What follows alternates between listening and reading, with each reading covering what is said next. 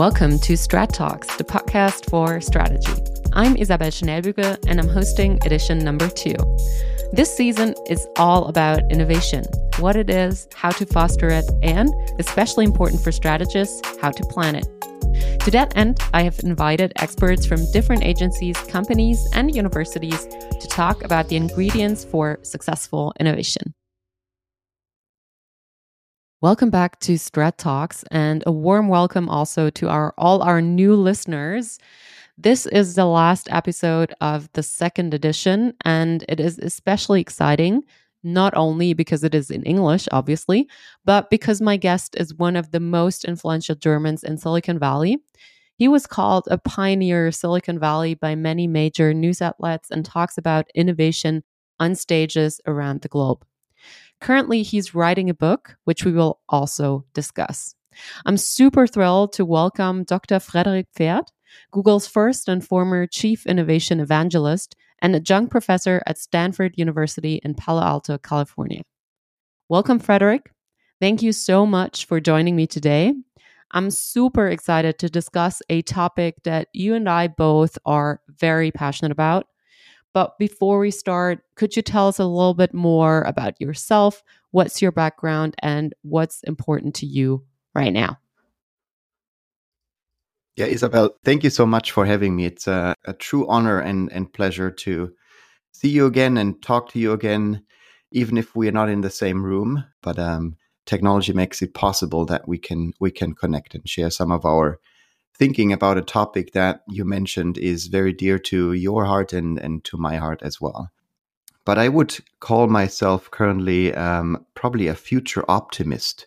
And uh, you might ask, uh, what's that? You know, a future optimist. You probably know what the future is uh, and you know what optimism is. But combining them is very important to me because I think now everyone needs to think more about the future and think about it optimistically.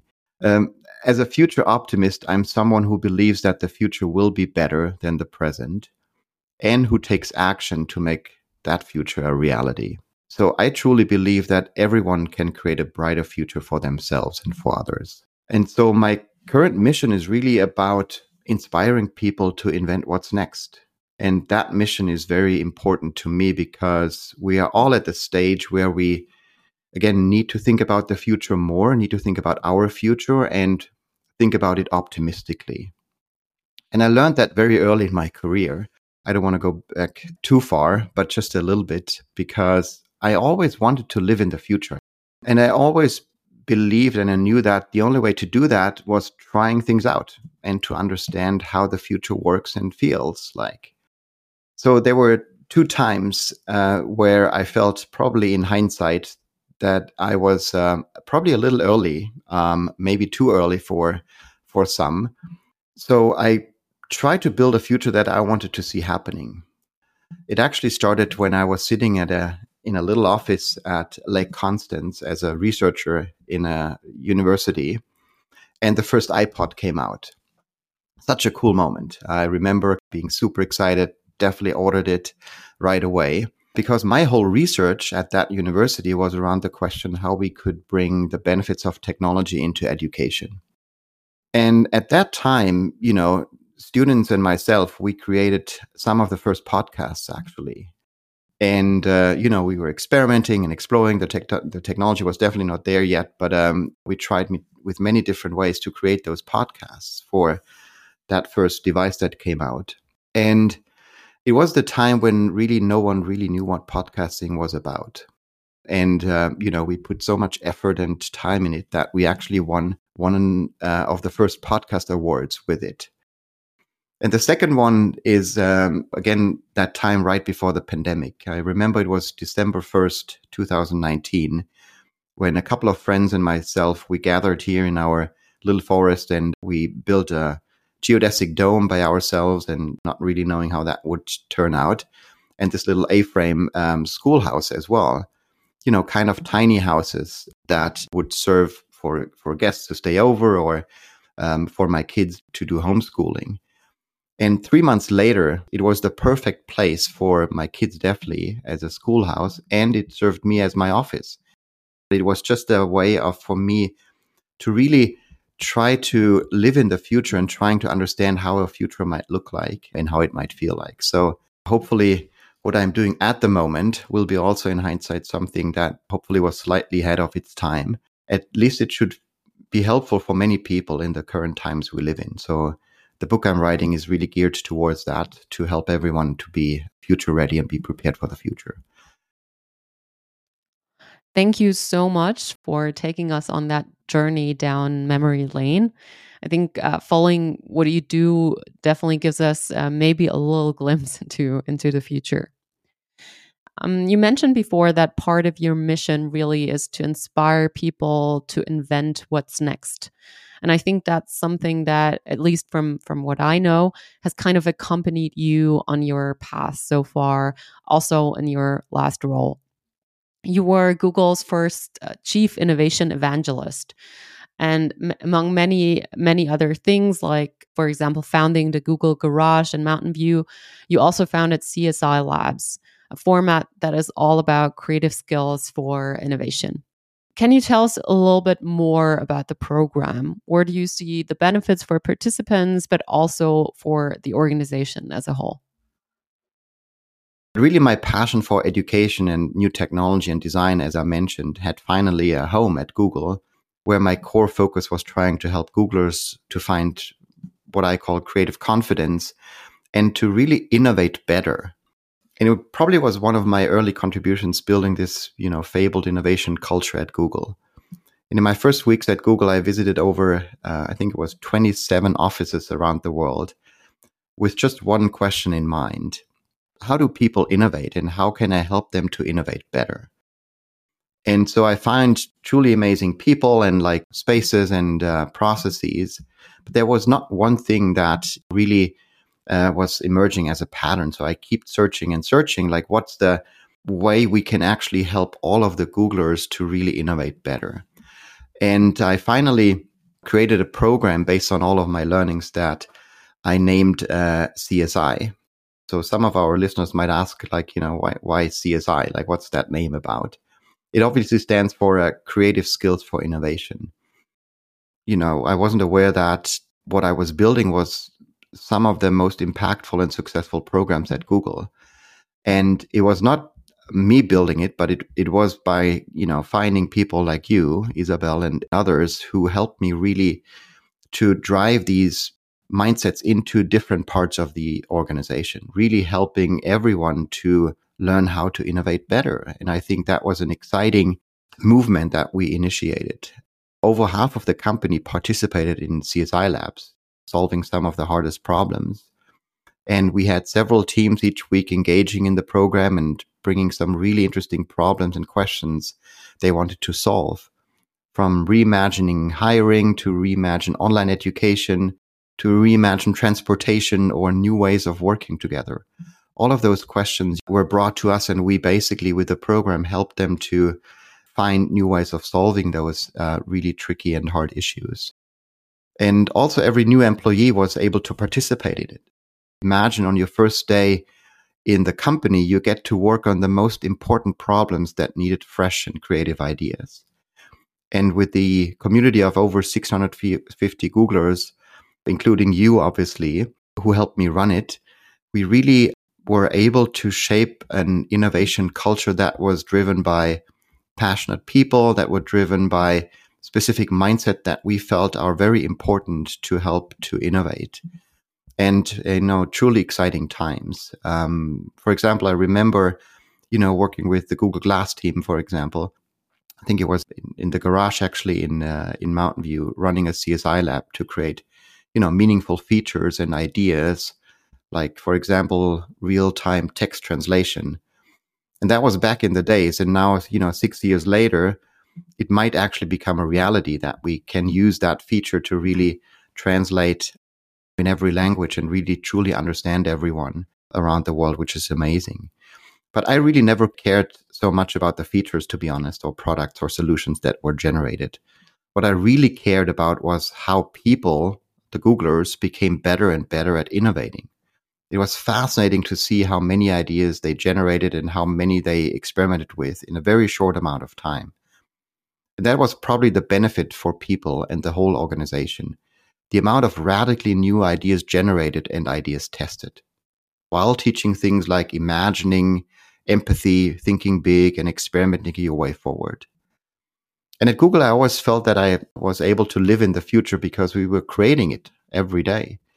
The spaces um, I worked in, like the garage that I founded, the project I worked on, like reimagining work for all Googlers and the culture we created, you know, with hundreds of initi- initiatives to foster innovation, always felt like, you know, you're living in the future and trying it out.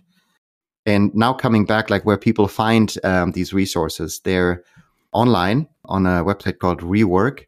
That's where the whole program is um, uh, published and where they can find lesson plans and uh, curriculum and all of those things to really bring it back to their organizations if they want to build something similar as well. That is amazing. Um, and I can only underline what you just said the the energy in the room when we did those sessions, even if the problems were hard, was always in- incredible. Um, so I think it's definitely something that that everyone should test and try in their own organization. As you know, the primary audience of the podcast are strategists in creative agencies.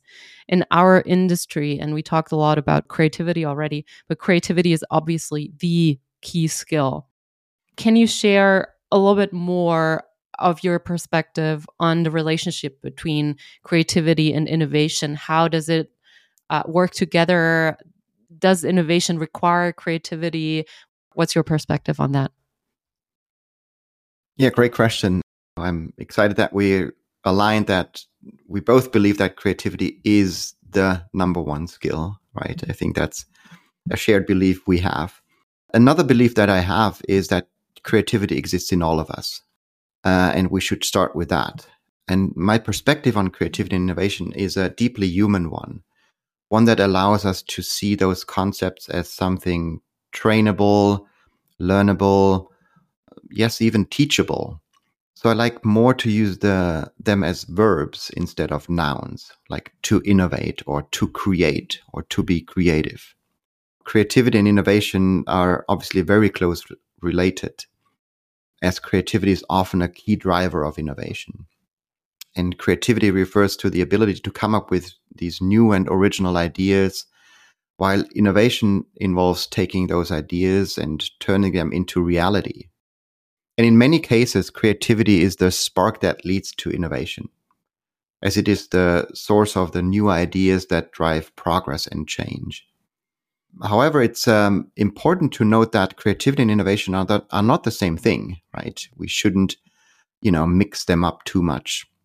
I think creativity is a broader concept that can apply to every aspect of our lives, literally.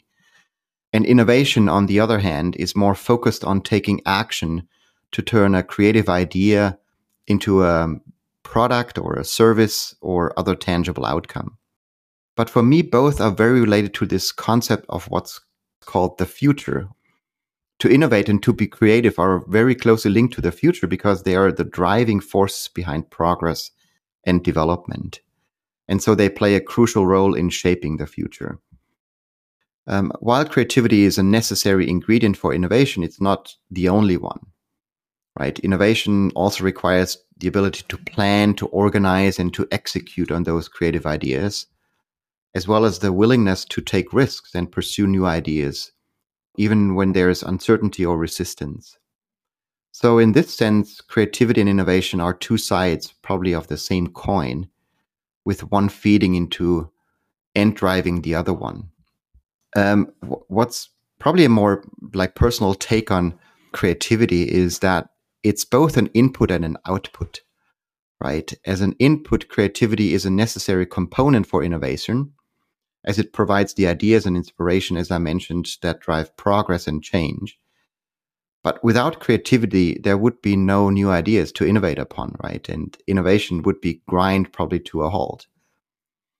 But as an output, creativity is the result of the process of generating new ideas and seeing them through to fruition. And this obviously can take many forms as such as new invention, a work of art, or a novel approach to a problem. And so in this sense, creativity is the tangible manifestation of the imaginative process And it is what we see and experience as the end result of that process. So overall, creativity plays a, what I would say, a vital role in the innovation process, both as an input that provides the ideas and inspiration and as an output that is the result of turning those ideas into reality.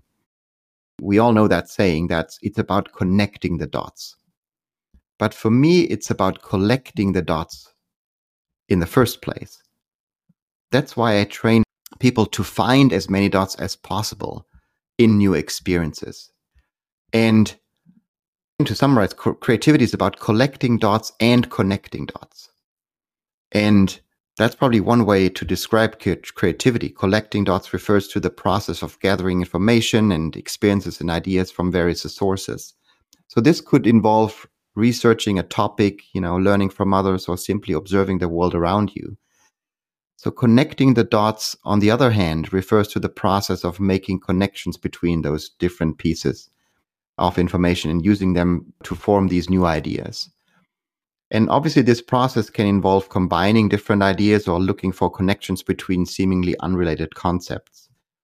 But by collecting and connecting dots, we can actually unlock our creative potential and come up with these truly new and innovative solutions to problems. So I have a, a homework for you, maybe, and, and our listeners too. Uh, you know, wherever you are now, in the car, in the plane, or on a run, or even laying at the beach, try to collect as many dots as possible, right? Even throughout this podcast or afterwards. It's the bits and pieces that spark your curiosity in the next hour after you finish this podcast or this episode. So just observe the world and start to wonder. It's important because the more dots we collect, right, obviously the better we get at connecting the dots as well.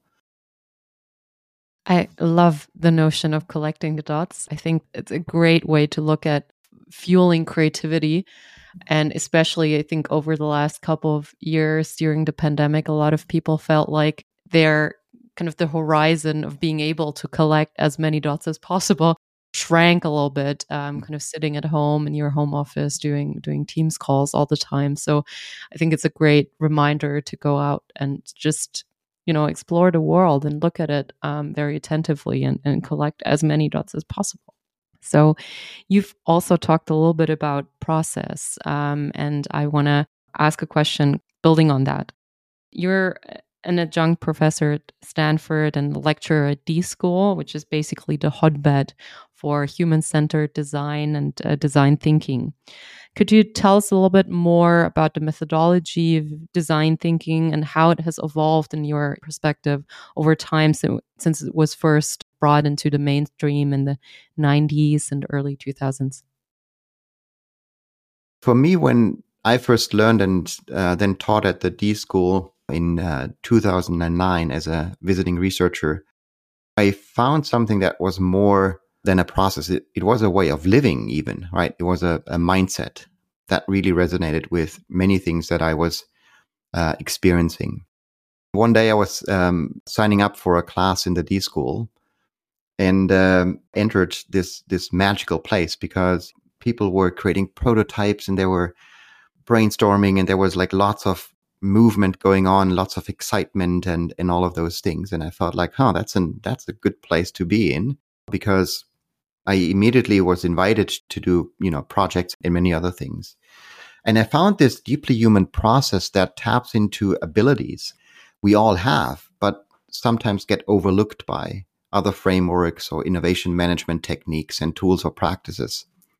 So, really, design thinking requires an experimental, collaborative, and, and even optimistic mindset with a strong bias towards action.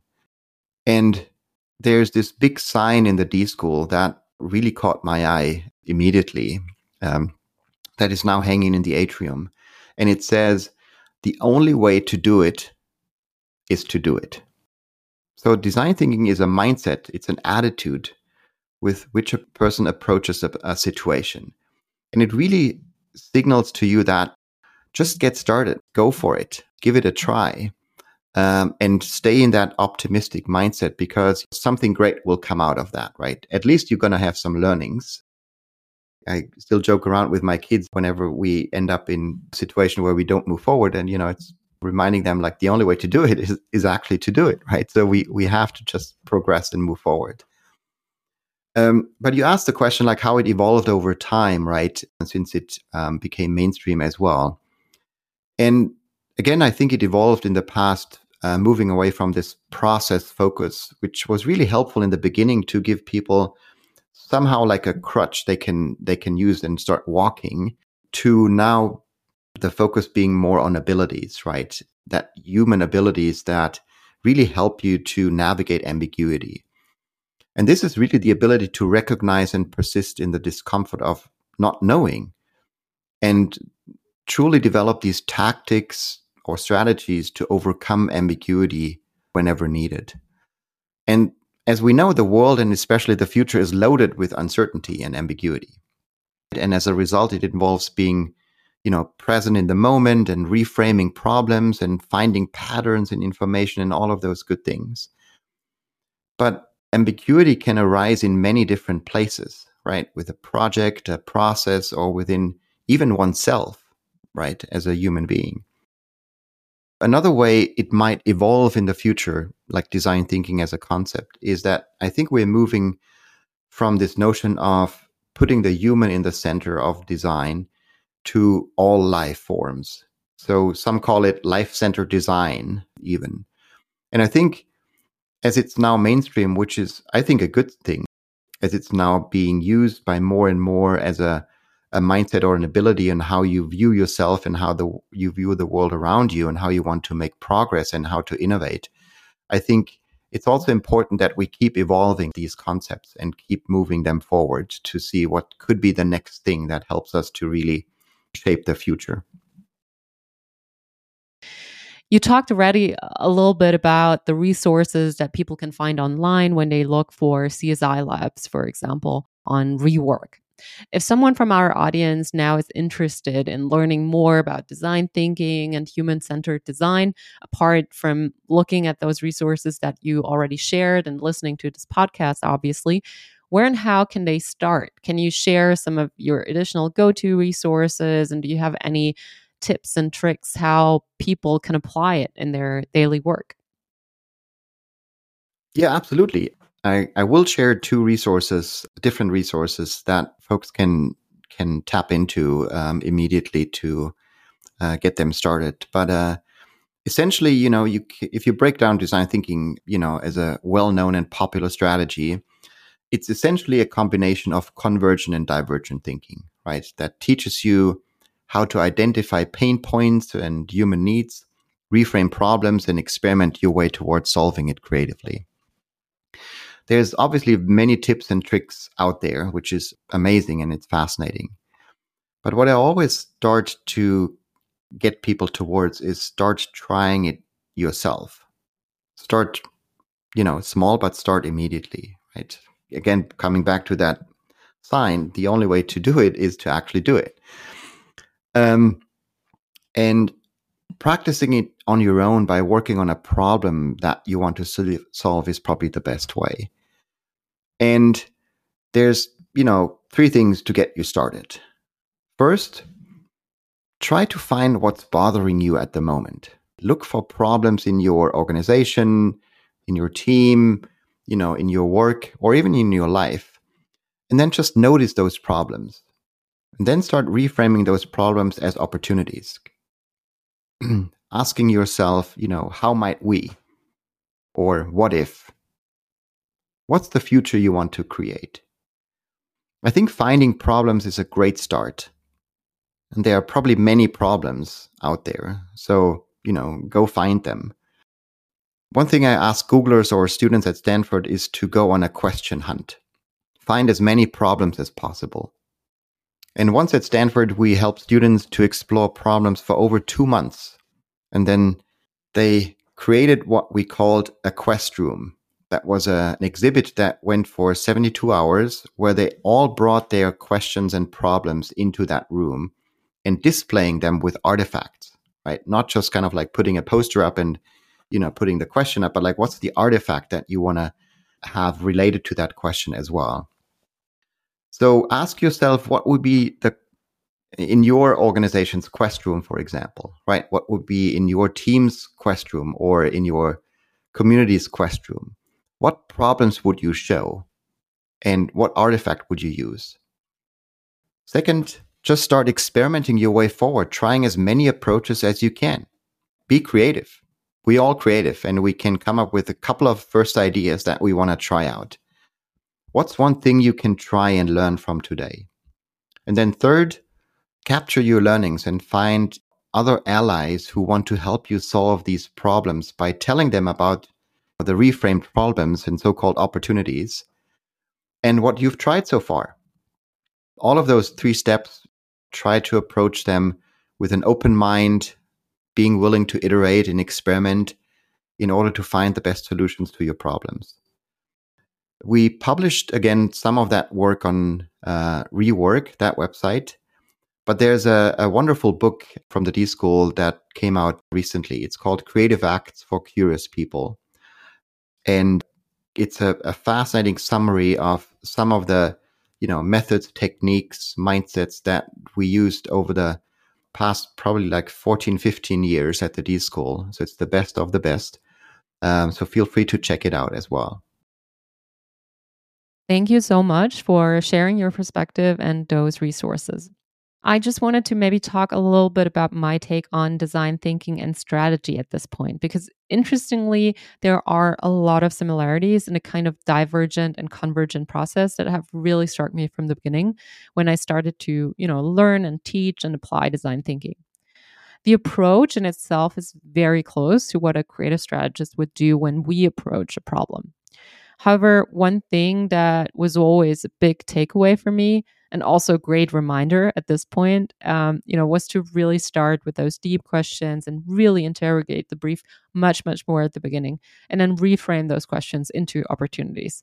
I think oftentimes, you know, because of time constraints or because the process doesn't really allow us to, we don't do that enough. And that then leads to strategy that isn't as great as it could be.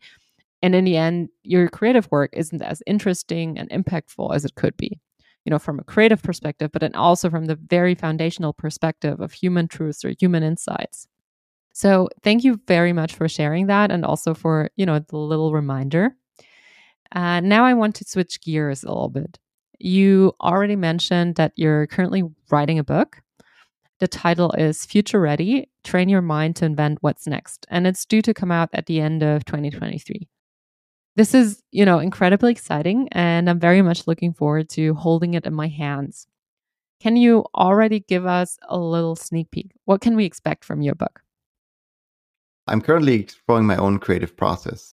It's fascinating just to sit down and like gather your thoughts and your experiences and it's humbling at the same time as well because you're seeing what you still need to write about um, and uh, sometimes you're sitting in in front of your empty page and just no idea comes out. Um, and I think we all have been there. Everybody thinks probably a lot about the future. Everybody does it. Some people are excited about it. Most people actually worry and even have fear about the future. But I think we are thinking probably about the wrong part of the question because we mostly think about the future, but not our thinking about the future. So we're trying to project these pictures what the future could look like. These mostly very clean, very technology driven, um, and other pictures of the future. But what I think we could do is, and that's what I want to help people with, is to think more how can I choose my own future? How can I prepare myself for what's next? And that's probably one of the questions that should guide your life.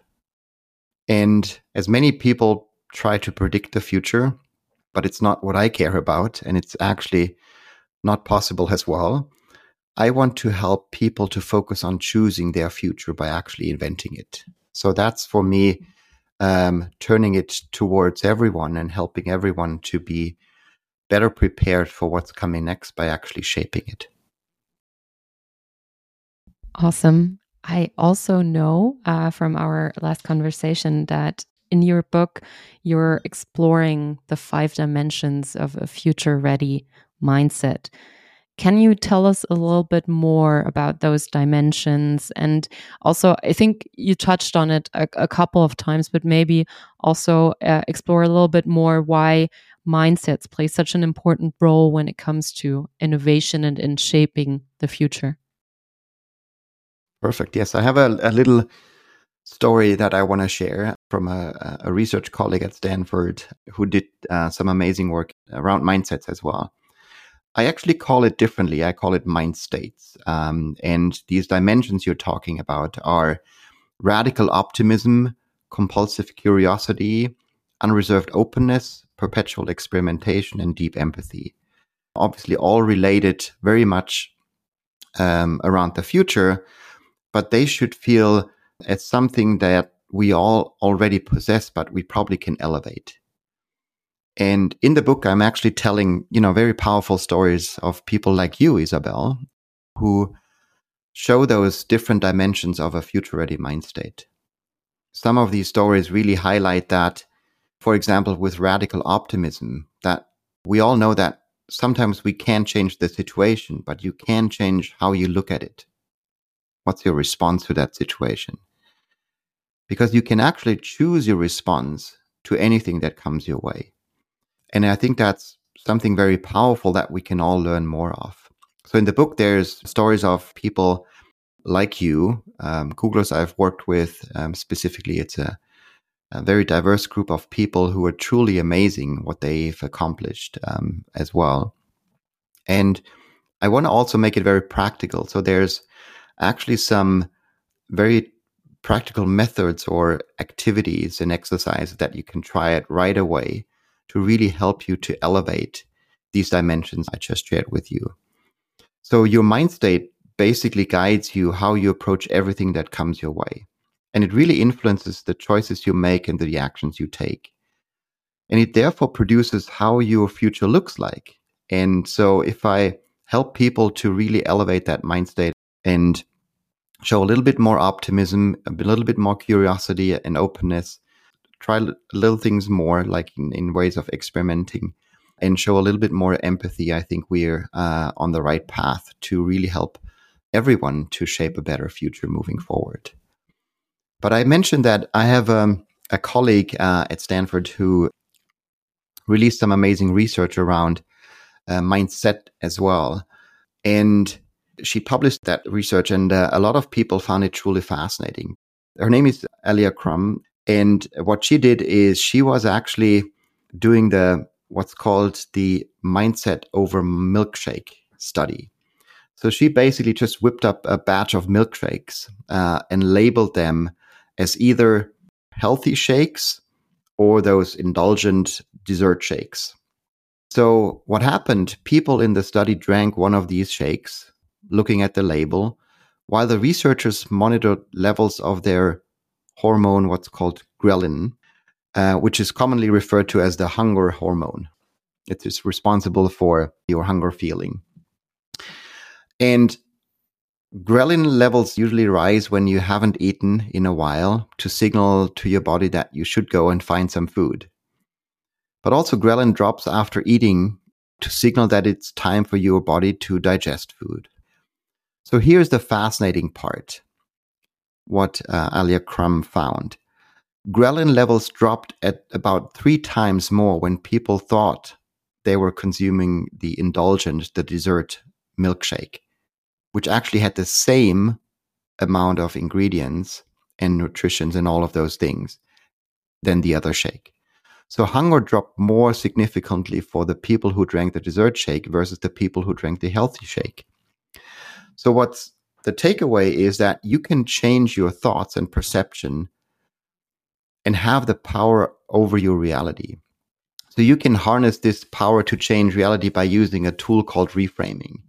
And so, um, for me, that's a, uh, a fascinating piece of research that tells me that if we want to change our way of thinking, we can actually do that and it also will influence not just how our body responds, but basically how our future looks like. That is indeed truly, truly fascinating. Thank you so much for sharing that. As a second to last question, I wanted to also make it very practical for our listeners. Let's imagine I'm a junior or mid level strategist in an agency. In this role, I will probably not be able to influence the whole company culture that much um, or really make vast changes to the way my team operates in their their day to day. How can I still use those mind states, this new type of thinking, this new type of doing to operationalize that in my day to day, implement it and become better or create a different future for myself, my clients, my team? This one, I have to actually disagree with you, Isabel. um, because I knew you would. I think everyone can influence culture and make changes if they want to, especially if you bring your what we call a beginner's mind and you know at a junior or even like mid-level strategist you have those fresh ideas right? You have a beginner's mind that's really valuable and helpful. So use them because you know others might not see any more of what you're seeing.